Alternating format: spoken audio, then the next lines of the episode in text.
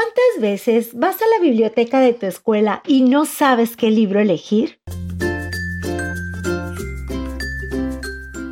Por eso mejor escucha las reseñas literarias de niños para niños y encuentra tu próxima aventura.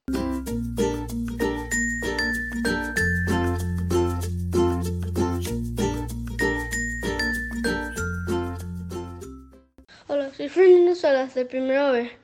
Yo voy a contar sobre el libro de nuestro universo.